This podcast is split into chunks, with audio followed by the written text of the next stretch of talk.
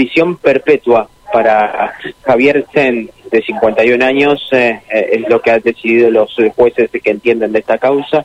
Prisión perpetua para Javier Sen en este fallo. Eh, bueno, hay que decir que es un momento de, de, de, dolor, tristeza y también un poco de alivio por lo que ha sido para la familia esta esta resolución, ¿no? Un, eh, un, juicio que, que, comenzó hace un poco más de, una semana eh, y que, bueno, han pasado eh, múltiples testigos en donde, en este caso, Daniela Secas pertenecía a la Asociación Civil General y justo en el mismo lugar en donde se, encontraba la, la, la, sede de, de, esta institución es donde fue este homicidio en donde Javier dio muerte a Daniela Cejas en febrero de 2020. ¿eh? Por eso que eh, las fiscales eh, que llevaron adelante la, causa, encabezados por Ana Laura Gioria, es la que finalmente pudieron trabajar durante todo este tiempo en la investigación y dar con los correspondientes recursos para lo que tiene que ver con eh, el nivel de pruebas correspondiente que llevó a poder eh, determinar que Zen había sido el culpable eh, del femicidio de Daniela Cejas. Por eso que, bueno, finalmente por unanimidad el tribunal ha decidido que Javier Zen cumpla prisión perpetua. así que, bueno, es un, por, por, por un momento se nos entrecorta, me parece que se cortó la comunicación con Mauro González, ya vamos a tratar de restablecerla. Mauro está en tribunales santafesinos y él decía, este tribunal pluripersonal integrado por los jueces Pablo Ruiz Steiger, el presidente Leandro Lazzarini, Nicolás Falkenberg, bueno, dieron a conocer hace minutos esta sentencia. Recordemos además que tanto Fiscalía como la querella esperaban que sea condenatoria y con prisión perpetua. Finalmente fue así, prisión perpetua para el femicida de Daniela Cejas, Javier Sen, de 51 años. Más de 40 testigos de la semana pasada pasaron, por supuesto, por allí, por estas audiencias. El femicidio de Daniela, que fue cometido el 18 de enero de 2020, como relataba Mauro, en la sede de la Asociación Civil General, ubicada en 4 de enero al 6600, donde Daniela trabajaba. Allí supuestamente se habrían encontrado con el, el, quien después fuera su asesino, tuvieron una relación,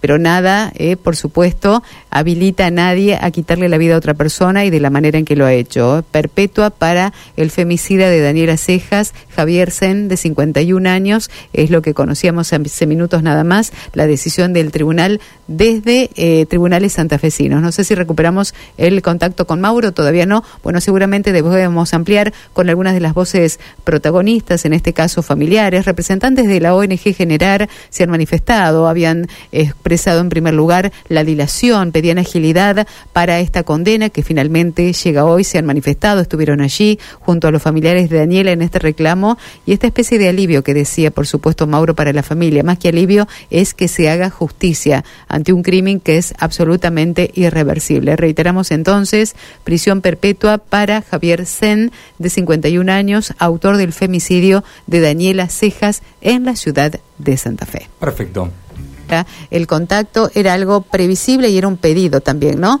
De querella y de fiscalía. Sí, por supuesto, eh, así es, como decís María Silvia, vamos a escuchar a Carolina Walker, abogada querella. Condena conjuntamente con la fiscal, que ha hecho un excelente trabajo, por caso.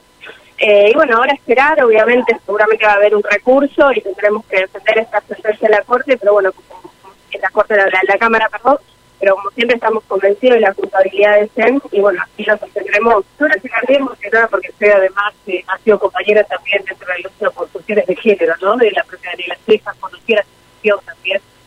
Eh, obviamente todas las, mujeres que, militamos esta causa, ha tocado una, una fibra muy sensible, eh, porque bueno, murió una, una referente, una mujer que luchaba como nosotros y creo que también gran parte de esa, esa libertad que ella tenía y quiso tener fue también el motivo eh, que, que, precisamente llevó a Cena a cometer ese, ese femicidio, eso nosotros lo sostuvimos, es el, querer controlar, el querer manejarle la vida, el no tolerar esa libertad y ese deseo de, de, hacer su vida como ella quería. Y, simbólicamente lo que implicó también que ese femicidio ocurra adentro de la ONG General, que es una ONG que precisamente acompaña y asiste a víctimas de violencia de género. Daniela era era coordinadora del equipo interdisciplinario, era era una referente que no solo en, esa ONG, sino en otra ONG que es PILSA, y trabajaba también en un gabinete en, la Escuela Cristo Obrero. realmente era una mujer inmensa y, simbólicamente, como les decía, lo que implicó su femicidio realmente fue una denostación de la lucha contra la violencia de género. Hubo consistencia en las pruebas, por lo menos así lo entendió el tribunal. Sí, hay que, hay que esperar los fundamentos, por supuesto, pero bueno, quedó totalmente claro que quien cometió ese femicidio fue el señor Javier Sen, que eh, bueno, se vieron esa última noche en la sede de la, de la, de la General, los que lo vieron ingresar eh, testigos, bueno, que, que, también dieron cuenta de toda la actitud posterior de él, yendo al velorio, tratando de acercarse organizando marchas, pero burlándose también y mojándose de lo que había ocurrido. hablando de los testigos de la justamente, ¿qué pensaron cuando pidió retirarse la audiencia en la que justamente tenía que declarar el testigo que lo había llegado? Y obviamente, a ver, eh, yo lo, dije en mis alegatos, eh, realmente llamó mucho la atención que nunca se haya descompuesto ni en el relatorio ni en las marcas que realizó y cuando tuvo que enfrentar al testigo que lo había visto ingresar, eh, se opuso y no solo ese día declaraba esa persona, sino que declaraban todos los miembros de la familia que lo habían visto en el relatorio, eh, miembros de la familia que habían visto las heridas que tenía eh, Entonces, obviamente, creemos que, lo que no quiso hacer es enfrentar digamos, esas circunstancias. No nos olvidemos que Zen nunca habló, nunca abrió la boca. Su actitud durante todo el juicio ha sido realmente eh, estar con la cabeza gacha, sin enfrentar eh, la, mirada con ninguno de los familiares, con los jueces, con los abogados. Así que la verdad que eh, yo igualmente pensé que se iba a quedar, digamos, por, por su cinismo y, su morbosidad, pero bueno, se ve que no, no se la va a correr. Bueno, hasta allí la escuchábamos a la, eh, la doctora, abogada Carolina Walker. Ella es eh, abogada querellante en la causa.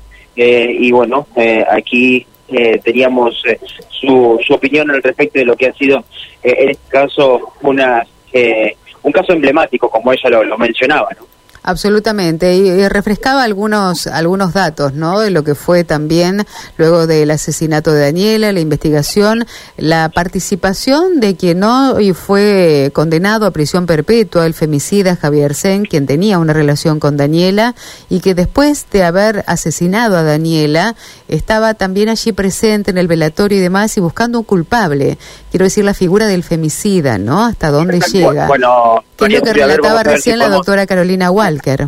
Ah, vamos a hablar ahora con la fiscal eh, Ana Laura Cioria, eh, por parte del Ministerio Público de la acusación, para que, bueno, eh, fiscal, eh, ¿qué es lo que nos puede comentar después de esta, de esta sentencia? Bueno, por supuesto, muy conforme, muy satisfecho con el resultado del fallo, sobre todo teniendo en cuenta, si bien por supuesto no conocemos los fundamentos, teniendo en cuenta que es un fallo unánime, esto significa que los tres jueces están de acuerdo con, con esta condena y con la calificación legal que propusimos, porque se lo termina condenando por las dos agravantes que propuso y por las que acusó la fiscalía. Así que, bueno, nada, lo, primero que puedo decir es que estamos conformes, satisfechos y bueno. ¿Puedo hacer un raconto breve de cómo sucedieron los hechos? Bueno, el domingo 19 de enero de 2020 a la mañana nos dan aviso en fiscalía de que apareció una mujer sin vida adentro de la vivienda donde funcionaba una ONG, que es Generar, como ya todos conocen. En los primeros momentos no, no era palmaria o, contundente una causa de muerte violenta. hubo que, esperar algunos resultados para, para poder determinar esa situación. No obstante eso, la investigación desde un primer momento se encaró como un posible femicidio. Eh, bueno, se hicieron los estudios médicos, todo el acto de autopsia y todos los complementarios que nos eh, informaron finalmente que eh, Daniela había muerto asfixiada porque le habían efectuado unas maniobras compresivas en cuello y cervicales. Bueno, y ya para ese momento ya estaba desplegada una investigación tendiente a dar con el, con el posible autor. ¿Cómo se llega a Se llega a por el aporte de muchos testigos del círculo más íntimo de Daniela que nos eh, informaban que ella estaba transitando ya una separación con su esposo en buenos términos, eh, seguía viviendo bajo el mismo techo, pero que ella ya estaba decidida a vivir en otra, en otra casa con sus hijos y deslizaron también y eh, mostraron que ella estaba manteniendo también una relación sentimental con una persona llegada y bueno, eh, por supuesto todo dato se analiza, se investiga y bueno, profundizamos esa línea de investigación. Un cínico, si se puede decir de esa manera, primeros días, digamos, yendo al velorio, organizando marchas. Y la verdad que sí, nosotros lo calificamos como cínico y perverso en, al momento de alegar, porque no merece otro calificativo. Se, se acercó a los seres queridos de Daniela eh, demostrando dolor, incomodándolos. Todos dijeron, era incómodo verlo cuando en realidad nadie prácticamente lo registraba, porque es así como, como se expresaron muchos de ellos. Y además de, de asistir al velorio y permanecer todo el tiempo allí, después sí eh, organizó con la gente de Generar o colaboró en algún punto y asistió a las marchas pidiendo justicia. Sí, la, la palabra de la fiscal Ana Laura Lloria. Increíble este caso. Sí, eh, Mauro. por donde se lo mire y estremece cuando cuando se escucha eh, todo lo que lo que ha dicho la, la propia fiscal. ¿no? Exactamente, primero escuchando a la abogada querellante, la doctora Carolina Walker, ahora la fiscal, y bueno, estos pormenores de este caso, ¿no? Que tuvieron tantos matices que movilizó a toda la comunidad santafesina y sobre todo a los miembros de la ONG Generar, donde Daniela trabajaba y donde, bueno, justamente se concreta este asesinato, este femicidio. Exacto. Por eso reiteramos prisión perpetua para Javier Sen, 51 años para él. Eh, bueno, a partir de, este momento eh, se cierra una causa emblemática en cuanto a lo que es eh, el, eh, la lucha eh, contra la violencia de género eh, y también por parte de esta propia eh, asociación civil, esta ONG Generar, que eh, tenía como bandera justamente eh, este caso eh, y también eh, con el objetivo de eh, poder eh, darle eh, a, a Daniela eh, eh, lo que correspondía, ¿no? La justicia. prisión perpetua eh, para Javier Ter. Y el pedido de la familia de Daniela, no justicia por este caso. Así que seguro